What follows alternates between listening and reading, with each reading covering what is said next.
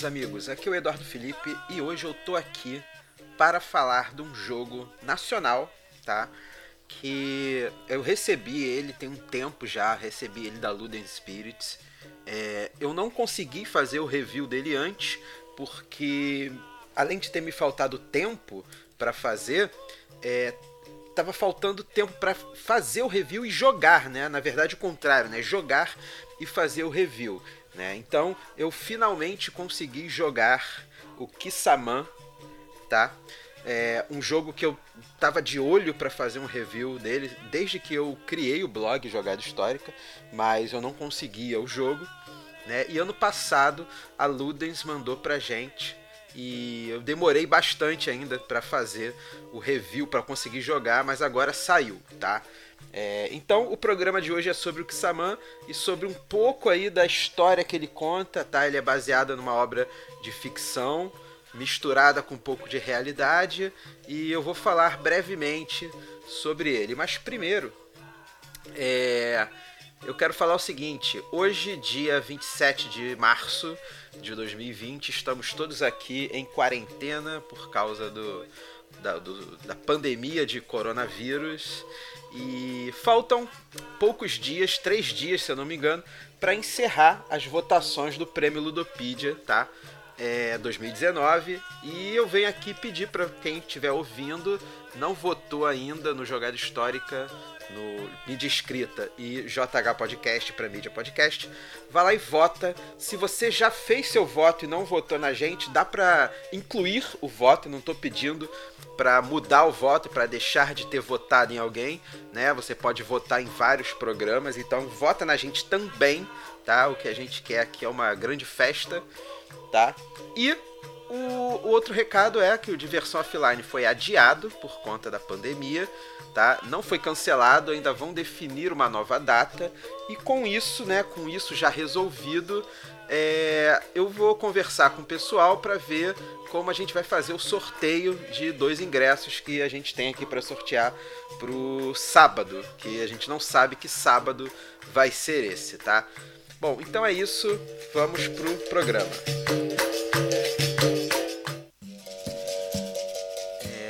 Escravo Felipe Angola caminhava sozinho pelas vielas do Rio de Janeiro naquele 10 de setembro de 1810. Estava longe dos olhos do seu senhor, o comerciante Francisco José Alves, mas era observado de perto. De repente, foi surpreendido por uma patrulha da Guarda Real. Emboscado, tentou uma manobra que dominava. Atacou os guardas com um movimento de pernas. Sua habilidade e força não bastaram para conter os três policiais que o levaram preso. Felipe se tornou o primeiro escravo a ir para trás das grades no Rio de Janeiro por ser capoeirista. A arte marcial ainda não era um crime, só o suficiente para transformar seus adeptos em criminosos em potencial, para uma polícia que agia à revelia da lei. Bem, é... esse textozinho que eu li agora, tá? Ele tá na revista Aventuras da História, é... sobre a capoeira, tá? É é um pequeno textozinho e para falar um pouco do jogo que a gente vai falar hoje, que é o Kissaman, tá? O Império dos Capoeiras, tá? O Kissaman, ele é baseado na obra, tá? Do Michael Teffen, é, e ele criou esse, essa história fictícia que se passa no Rio de Janeiro do final do século, meados para o final do século XIX, tá? É, onde um garoto, um moleque, né, como o próprio um dos protagonistas se refere ao garoto, o moleque Vitorino Kissaman, ele foge da senzala para procurar a mãe que está desaparecida, tá? A Bernardina, que é a mãe dele. E ele recorre a um viajante, tá? O Daniel Woodruff, que é um ex-agente da Scotland Yard, que está observando, né, o, o, o, a vida brasileira, tá? É, para poder ajudar ele na missão dele. Tá? Então, transitando entre os salões da corte e as precárias moradias dos cortiços, essa dupla, né, o, o Kissaman e o Daniel, é, eles começam a enfrentar muitos perigos e as injustiças de uma, de uma sociedade sustentada pelo trabalho escravo. Tá? É... Então, o Império dos Capoeiras ele reconstitui a saga de uma cidade dividida por uma guerra secreta entre duas maltas de capoeiras, tá? Que eram os Nagoa e os Guayamuns, tá? É, uma das Malta, Malta é um nome que é dado para as gangues de capoeiras que existiam na época, tá? É, então você é, é, um jogo assim que você vê vários personagens fictícios e vários personagens históricos também, né? É, a gente tem, por exemplo, no jogo o escritor José de Alencar, tá? Que é autor do Guarani, é, Iracema, é, Senhora, tá? Livros aí que a gente leu nas nossas aulas de literatura durante o colégio.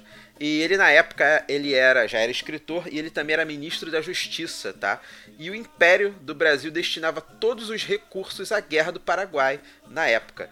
E e assim, é, é, o livro ele conta um pouco desse, desse período da história do Brasil, né? É, e com umas pitadas fictícias aí, tá? É, então, o, a gente tem alguns personagens na, na, nossa história, tá? Que é o Vitorino Kissaman, que é um garoto, né? Um capoeira. É, capoeira era o termo que era dado para os praticantes da capoeira, né? Que nessa época aí do Império era mais uma, uma defesa, tá? Que os, que os escravizados tinham, tá? É uma arte marcial mesmo, tá? Então, o Vitorino Kissaman, que é um moleque capoeira, tá? Ele sai à procura da mãe e acaba se tornando um dos lutadores mais famosos de todos os tempos, tá? É, e ele forma uma dupla com o Daniel Woodruff e eles se tornam amigos, tá? Esse é algum resumo de alguns personagens da, da história. Você tem a Bernardina, que é a mãe do Kissaman, é uma, uma personagem muito misteriosa, tá? E ela foi desaparecida por motivos que as pessoas não conhecem, tá? É... E o Vitorino Kissaman ele está procurando a mãe. A gente tem o Daniel Woodruff, que é um observador da vida brasileira. Tá? É... Era muito comum nessa época europeus virem para cá observar os costumes da... cotidianos da vida brasileira. E ele é um ex-agente da Scotland Yard e ele resolve ajudar o Kissaman. Tá?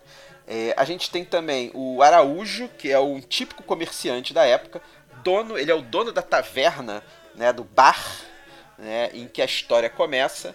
É, e ele, ele se passa a ser, ele passa a ser um amigo ali da, da dupla, né? Eu, eu, eu não consegui ler o livro ainda, eu queria muito ler o livro, mas eu peguei alguns resumos da história, né? E para poder tentar entender entender um pouco. E, e, atrás, no verso do tabuleiro do jogo, ele tem também um, um resumo da história que é bem bacana. E a gente tem também o, o, como eu falei, o José de Alencar, né, que é uma personalidade histórica, que foi um famoso escritor. É, e nessa época ele é o ministro da Justiça do Império, né? E a gente tem também é, o, Dom, o Dom Pedro II, tá? Que ele, ele ocupa, ele aparece na história, o Imperador Dom Pedro II, mesmo que em segundo plano, tá? Ele aparece a Princesa Isabel, também está presente na história. E a gente tem outros personagens fictícios também, que é o alemão Miller, que ele é um escravocrata, tá? Corrupto. Ele é meio que o antagonista da história. É... E ele coloca os escravos dele, ele tem escravos, é, ele bota eles a serviço do roubo e da extorsão. Ele se torna um dos bandidos mais organizados do Rio de Janeiro na história, né? na, na, na história do livro. Né? É... E o, o, o Kissaman e a Bernardina estão fugindo dele nessa história, tá? É, é um livro que eu já vou procurar para eu adquirir, tá? Porque eu fiquei muito curioso em conhecer a história, é, o conto, né, que o livro, né, traz pra gente e falar um pouco do jogo, né? O jogo, ele é um jogo ali de alocação. Ele não é muito bem uma alocação de trabalhadores, tá? É, ele fala na, na caixa que as mecânicas são alocação de trabalhadores, influência diária e gerenciamento de mão. Ele é muito mais um gerenciamento de mão, tá? E um controle de, de influência, tá? do que um worker placement, tipo uma alocação de trabalhadores. No jogo a gente tem várias cartas. As cartas têm naipes, entre aspas, tá? É, que são. É, símbolos, né? Você tem ali a coroa, você tem o burguês, você tem a liberdade, você tem carta com Nagoa, você tem carta de Guayamum e você tem que fazer as combinações de cartas para realizar as ações, tá?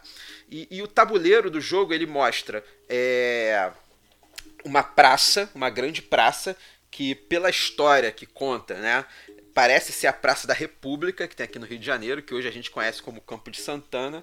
É, e na, nessa praça, nessa grande praça, tem várias praças menores, que são as praças onde os capoeiras se reúnem. Né? E, e você tem o tabuleiro dividido em dois, a parte azul e a parte vermelha, onde você tem as praças e os comércios que estão ligados a essas praças. E no centro você tem o. Como é que é o nome? O ministério, né?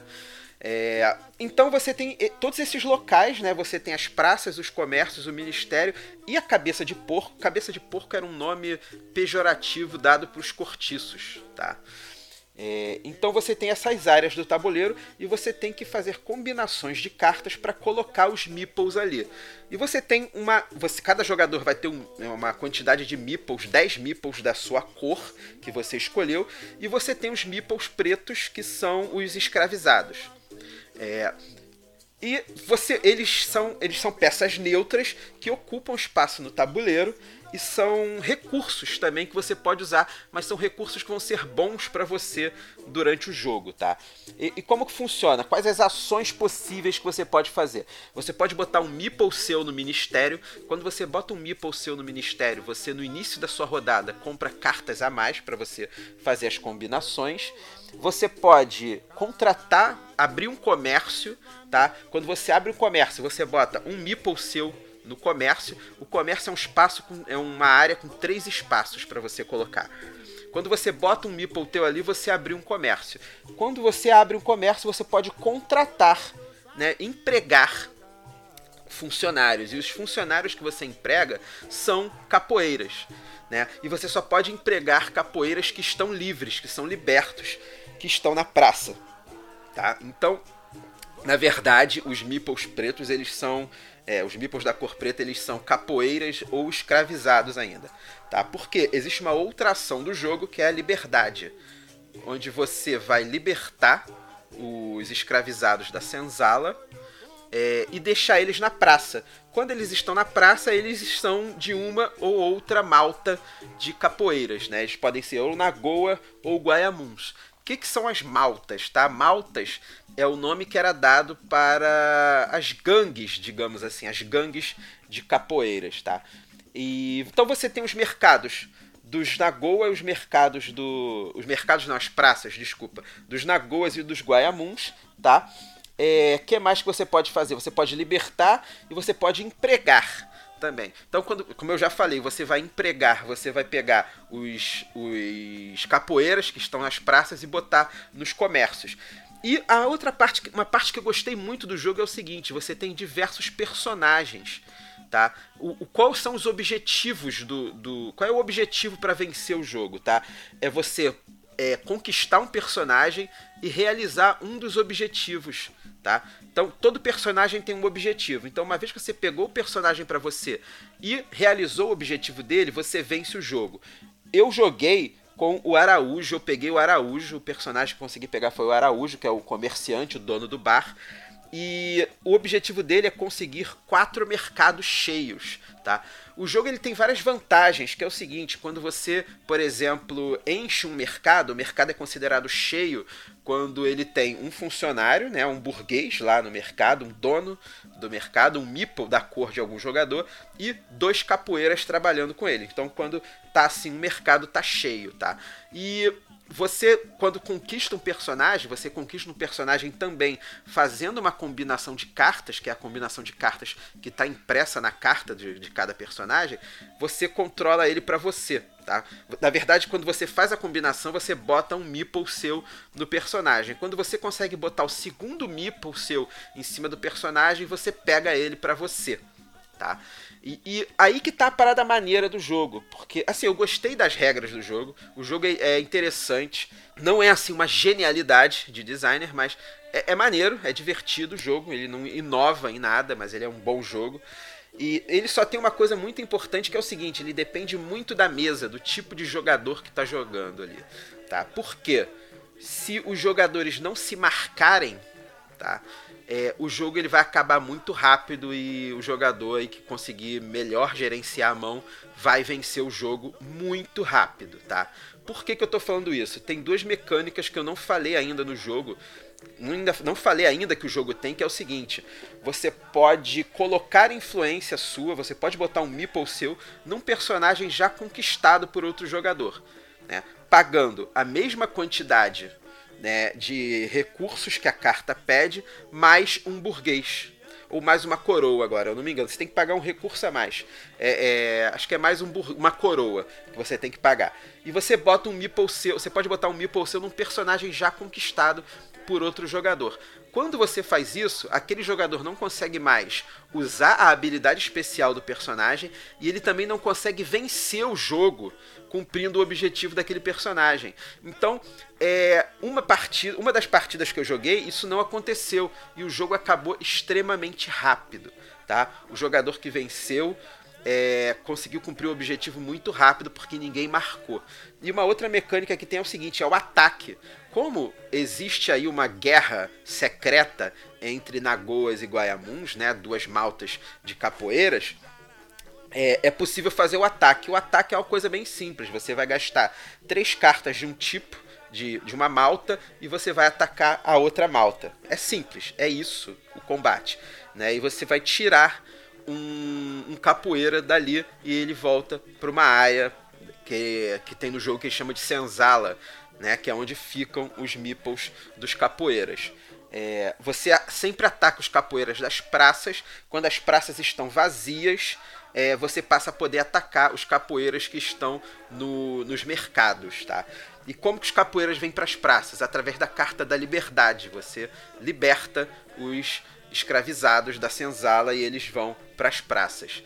É, então é isso, é um jogo que você tem que marcar muito os jogadores. Se vocês não marcarem os jogadores, né, é, o, o, jogo vai acabar muito rápido, tá? É, e é um jogo maneiro, é um jogo divertido, dá para cinco pessoas. Eu, eu não consegui jogar ainda com cinco pessoas, mas deve ser interessante jogar, tá? É, é um jogo que vale aí bastante a pena você conhecer. Você acha esse jogo ainda aí na Ludopedia, ele tá barato. Tá rolando agora o financiamento, tá? Do Paranauê, tá em financiamento, ou talvez quando você tenha ouvido o programa o financiamento já possa ter acabado. E um dos pledges do jogo, do, do financiamento, é vir um Kissaman também. Então não é difícil aí você conseguir o Kissaman, tá? É um jogo do Ricardo Spinelli, eu acabei não falando. E eu curti muito o jogo, tá? Curti bastante. É, quero jogar ele mais algumas vezes. E se você não conhece ainda, vale a pena conhecer, porque é um jogo sobre um livro, tá? Um jogo baseado na história de um livro que conta uma história ficcional baseada na nossa história do Brasil, tá? Então, vale muito a pena você conhecer. Bom, esse foi um programa rápido. Eu quero deixar mais uma vez um recado aqui que eu deixei no outro programa, que é o seguinte: eu tô agora com essa pandemia, tá? Eu tô tendo que gravar minhas aulas via podcast, então tô tendo que editar dois podcasts por semana, tá? Então, os programas do JH Podcast estão saindo um pouco atrasados, uns saindo sexta, outros sábados, mas não vai parar o programa. Então é isso, espero que tenha gostado aí do jogo, espero que do programa, espero que tenham acendido aí o interesse em conhecer esse jogo, porque vale a pena, é um jogo bem legal de se jogar e tem uma história bem bacana também. A ilustração dele eu acho muito legal também, tá? É, então vale a pena conhecer o Kissaman, se você é do Rio de Janeiro, quiser marcar um dia aí para jogar depois dessa pandemia, a gente joga. É, então é isso, pessoal. Um abraço e é isso aí.